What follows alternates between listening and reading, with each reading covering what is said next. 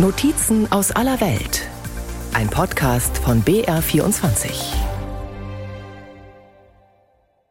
Ein kalter und sonniger Mittwoch in Berlin Ende März. Hunderte Menschen warten geduldig vor einem Zelt mit einer Sicherheitsschleuse, wie man sie vom Flughafen kennt. Sie wollen auf den Pariser Platz vor dem Brandenburger Tor, um König Charles III. zu sehen. Manche haben deutsche oder britische Fähnchen oder Blumen mitgebracht. Seit im September vergangenen Jahres seine Mutter, Königin Elisabeth II., nach 70 Jahren auf dem Thron starb, ist König Charles neues britisches Staatsoberhaupt. Seine erste Auslandsreise führt ihn nach Deutschland. Willkommen, Charles! Schüler auf Klassenfahrt aus dem Münsterland üben, wie man den Monarchen begrüßen könnte. Vielleicht noch etwas zu lässig, diese Formel. Karin Ubel würde sich nicht gerade als Charles-Fan bezeichnen. Eine Sache fasziniert sie aber immerhin so, dass sie extra aus Kassel angereist ist. Charles selber gefällt mir gar nicht so gut, muss ich ehrlich sagen. Aber was mir an ihm gefällt, ist so sein ökologischer Ansatz, den er ja tatsächlich hat. Beate Henke, ehemalige Standesbeamtin aus dem ostwestfälischen Espelkamp, reist den britischen Royals regelmäßig hinterher, war schon bei Hochzeiten und Jubiläen in London. Sie trägt einen blauen Fascinator, einen verspielten Kopfschmuck mit Feder, wie ihn Britinnen bei Pferderennen oder auf Hochzeiten tragen. Für Charles hat sie Setzlinge mitgebracht, weil sie sein Engagement für die Natur bewundert. Also er darf ja eigentlich nicht politisch agieren als König. Aber ich weiß, dass er da in Highgrove auf seinem Landsitz eine sehr funktionierende Ökowirtschaft äh, am Laufen hat. Deswegen habe ich äh, ja auch ein kleines Geschenk für ihn mitgebracht, in dem auch Blumen sind. Und wenn er es mitnimmt, dann würde ich ihm sagen, er soll diese Blumen in Highgrove auspflanzen. Er muss das ja nicht so offiziell machen. Ne? Als König Charles und Königin Camilla auf dem Pariser Platz eintreffen, werden sie von Bundespräsident Frank-Walter Steinmeier und seiner Frau begrüßt. Empfang mit militärischen Ehren, Händeschütteln mit den Schaulustigen, die stundenlang in der Kälte gewartet haben.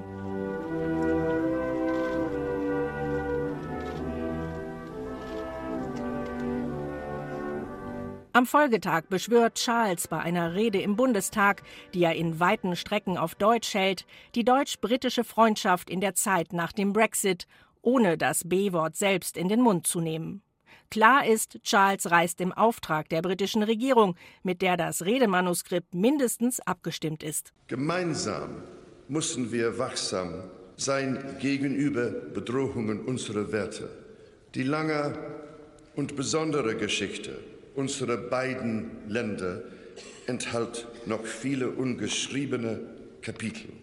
Lassen Sie uns diese mit einem unermüdlichen Streben nach einer besseren Zukunft fühlen.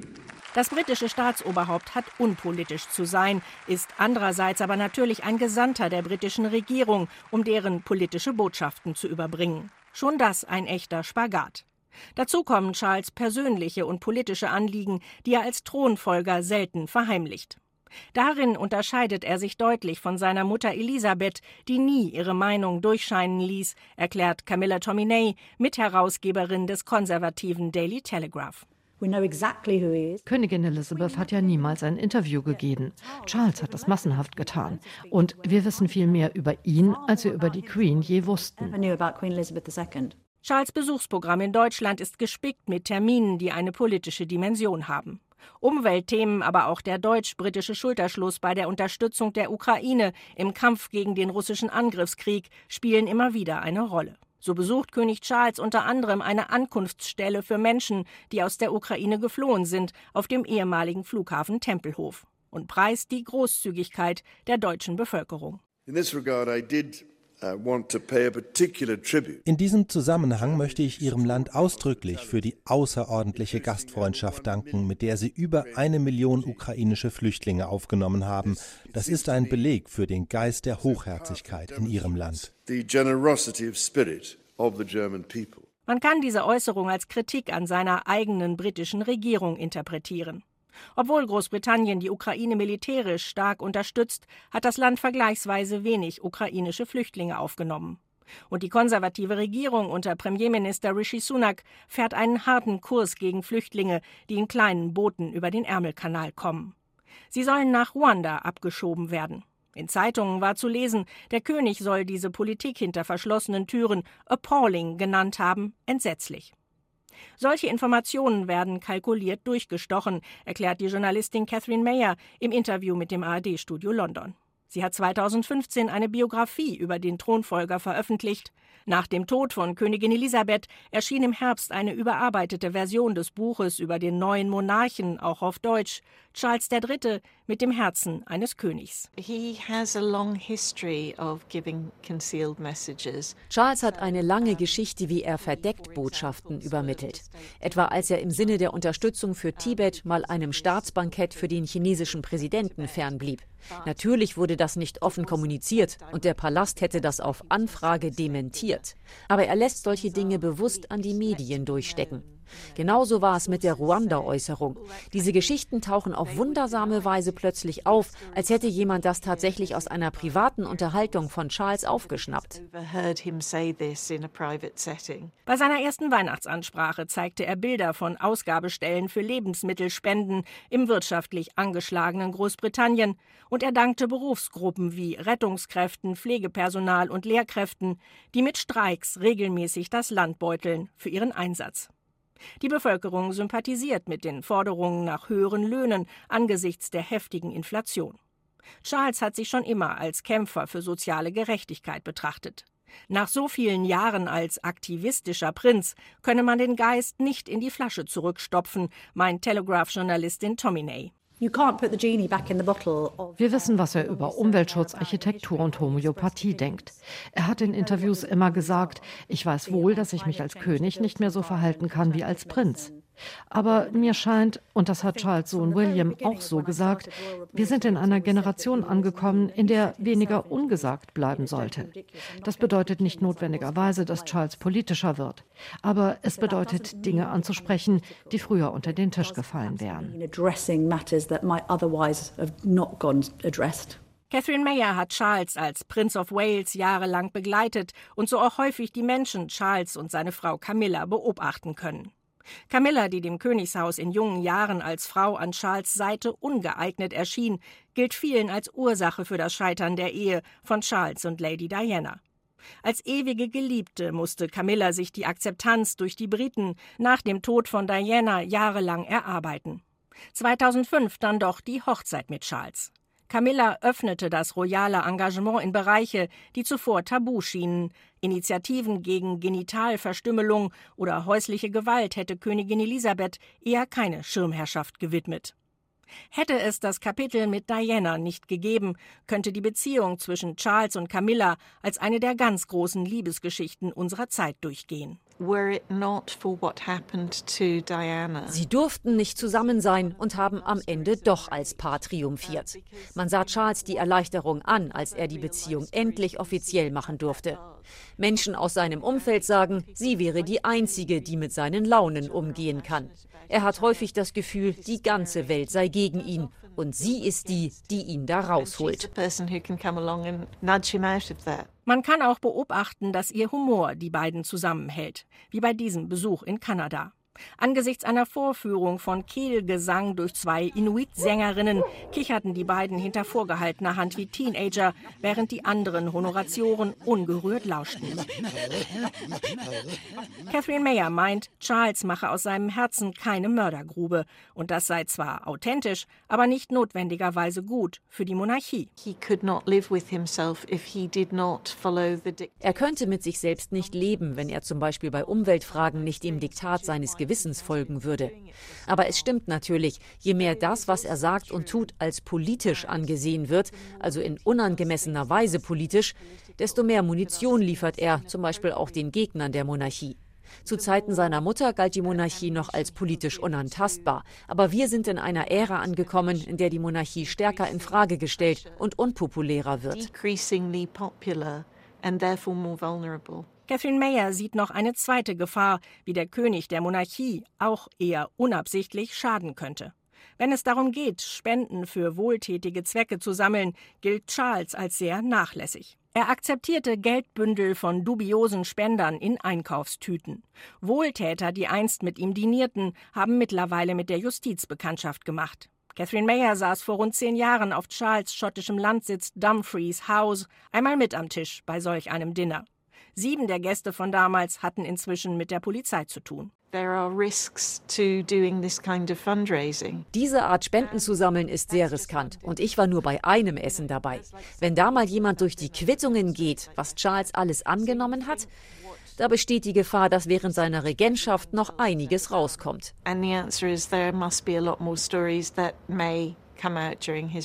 Das dritte Problem, das die Monarchie belastet, sind die familiären Zwistigkeiten. Vor dem Tod von Königin Elisabeth galt Prinz Andrew als größte Belastung. Ihm drohte in den USA ein Missbrauchsprozess, weil er Sex mit einer Minderjährigen gehabt haben soll, die sein Freund, der verurteilte Sexualstraftäter Jeffrey Epstein, ihm zuführte. Nachdem Andrew den Prozess durch eine Millionenzahlung abwenden konnte, das Königshaus ihm seine Ehrentitel entzog und ihn aus der Öffentlichkeit fernhält, wurden die Schlagzeilen weniger. In den vergangenen Monaten aber haben Charles Sohn Prinz Harry und seine Frau Meghan, die sich von royalen Aufgaben lossagten und nach Kalifornien gezogen sind, das Image des Königshauses stark beschädigt. In einer TV-Serie und einem Buch werfen sie der Königsfamilie vor, rassistisch und verlogen zu sein. Der Palast folgte der Maßgabe der Queen Never complain, never explain, sich nie beschweren, nie etwas erklären. Und das sei das Einzige, was sie tun könnten, meint Chris Schipp, Königshauskorrespondent des Fernsehsenders ITV.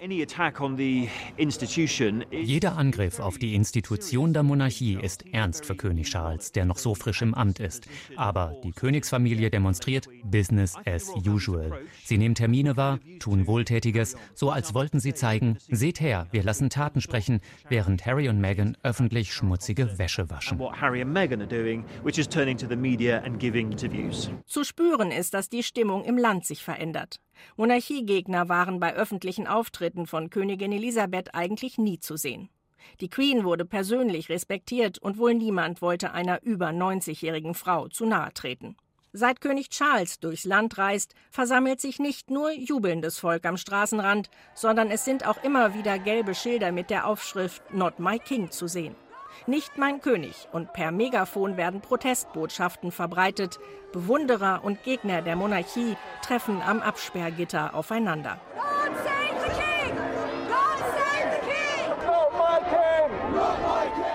In Zeiten heftiger Inflation und immer höheren Preisen für Lebensmittel gerät die Frage, wie viel das Königshaus die Briten kostet, gerade wieder stark in den Blick. Laut aktueller Umfragen des Forschungsinstituts YouGov ist nur knapp ein Drittel der Briten dafür, die aufwendigen Krönungsfeierlichkeiten aus Steuermitteln zu finanzieren. Catherine Barnard beschäftigt sich als Rechtswissenschaftlerin an der Uni Cambridge mit der konstitutionellen Rolle des Königs und meint, ein aufwendiges Krönungsritual in Zeiten sozialer Not werfe durchaus Fragen auf. Viele Menschen kämpfen mit den täglichen Ausgaben. Sie sind vermutlich nicht gerade begeistert darüber, dass da extrem reiche Menschen ganz groß feiern. Sie bringen das mit ihrer eigenen Situation überhaupt nicht in Einklang. Andererseits ist das die Magie der Monarchie, auf die man wie auf ein Märchen blicken kann. Und das bietet vielleicht die Chance, den eigenen schwierigen Alltag mal zu vergessen. Eine YouGov-Umfrage aus dem April 2023 zeigt, dass von denen, die über 65 Jahre alt sind, 78 Prozent die Monarchie befürworten, von den jungen Menschen zwischen 18 und 24 aber nur noch 32 Prozent. Was die Unterhaltskosten des Königshauses betrifft, so flossen als Sovereign Grant aus Steuergeldern zuletzt 86 Millionen Pfund im Jahr ans Königshaus. Das kommt der Rechnung nahe, die Befürworter der Monarchie gerne anstellen, dass die Königsfamilie jeden der 69 Millionen Untertanen im Jahr nur so viel kostet wie ein, zwei Flaschen Milch. Eine Recherche des Guardian hat das Privatvermögen von Charles kürzlich auf 1,8 Milliarden Pfund taxiert. Bekannt ist, dass die Royals jede Menge Steuerprivilegien genießen, doch Steuererklärungen oder Testamente muss die Königsfamilie nicht offenlegen. Catherine Barnard findet es bemerkenswert, dass die Royal Family zwar ständig in den Medien ist, aber so selten kritisch hinterfragt wird. Die Times oder der Telegraph haben regelmäßig die Enkel des Königs auf dem Titel, wenn sie Geburtstag haben oder wenn Kate ein besonders auffälliges oder besonders langweiliges Kleid trägt.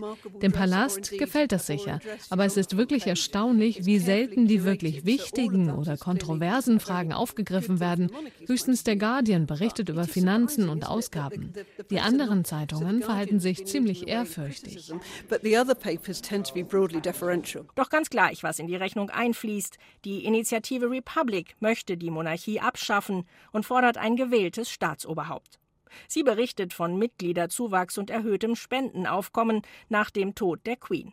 Vorsitzender Graham Smith stellt sich den Übergang von der konstitutionellen Monarchie zu einer Republik so vor. Wir müssen die Öffentlichkeit auf unserer Seite haben. Wenn mehr als 50 Prozent gegen die Monarchie sind, müssen wir ein Referendum fordern. Ohne ein Referendum wird die Regierung nicht handeln. Aber wenn wir das Ergebnis des Referendums erst haben, dann ist der Schritt zur Republik rechtlich gesehen sehr einfach. Der rund 50-jährige Smith glaubt, dass er das noch erleben könnte. Die Chancen für den kleinen George, den Enkel von König Charles, den Thron zu besteigen, sieht er stetig sinken.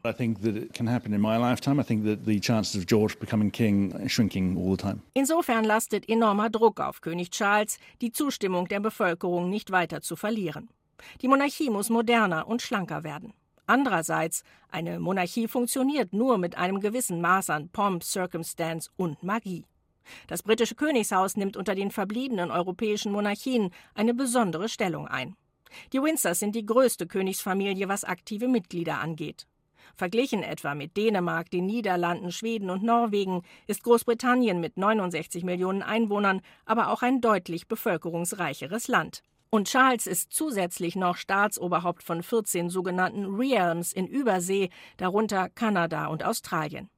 Königin Elisabeth vertrat die Ansicht, one needs to be seen to be believed, dass sie sich zeigen musste, damit die Menschen an sie glauben. Die britische Königsfamilie engagiert sich in rund 3000 Organisationen mit Schirmherrschaften. Als Wohltätigkeitsmonarchie machen die Royals auf gute Zwecke aufmerksam, generieren Spenden und fördern gesellschaftliches Engagement. Doch nicht nur was die Größe betrifft, auch was die Zeremonie der Krönung angeht, sind die britischen Royals die letzten ihrer Art, schildert der Kunsthistoriker Wolf Burchardt, ehemaliger Kurator der britisch-königlichen Sammlungen. Es hat seit 70 Jahren keine Krönung gegeben, nicht nur in England, sondern in ganz Europa. Der König von England ist der einzige König, der noch gekrönt wird. Alle anderen europäischen Monarchen haben eine Form von Intronisation oder Proklamation. Das haben wir in jüngster Vergangenheit gesehen mit dem König von Spanien, dem König der Niederlande. Das sind aber Veranstaltungen, die weitaus weniger aufwendig sind. Und noch etwas ist einzigartig. König Charles ist nicht nur Staatsoberhaupt, oberster Herr der Gerichtsbarkeit und Oberbefehlshaber der britischen Truppen sondern als einziger König in Europa auch oberster Verteidiger des Glaubens, Defensor Fidei der anglikanischen Kirche. Durch den Akt der Salbung wird der König quasi durch Gott in sein Amt eingesetzt. Seit Georg Friedrich Händel die Krönungshymne Zadok the Priest für die Krönung Georgs II. im Jahr 1727 komponierte, ist sie bei jeder englischen Krönung erklungen. Sie beschreibt die Salbung König Salomons durch Zadok den Priester und Nathan den Propheten.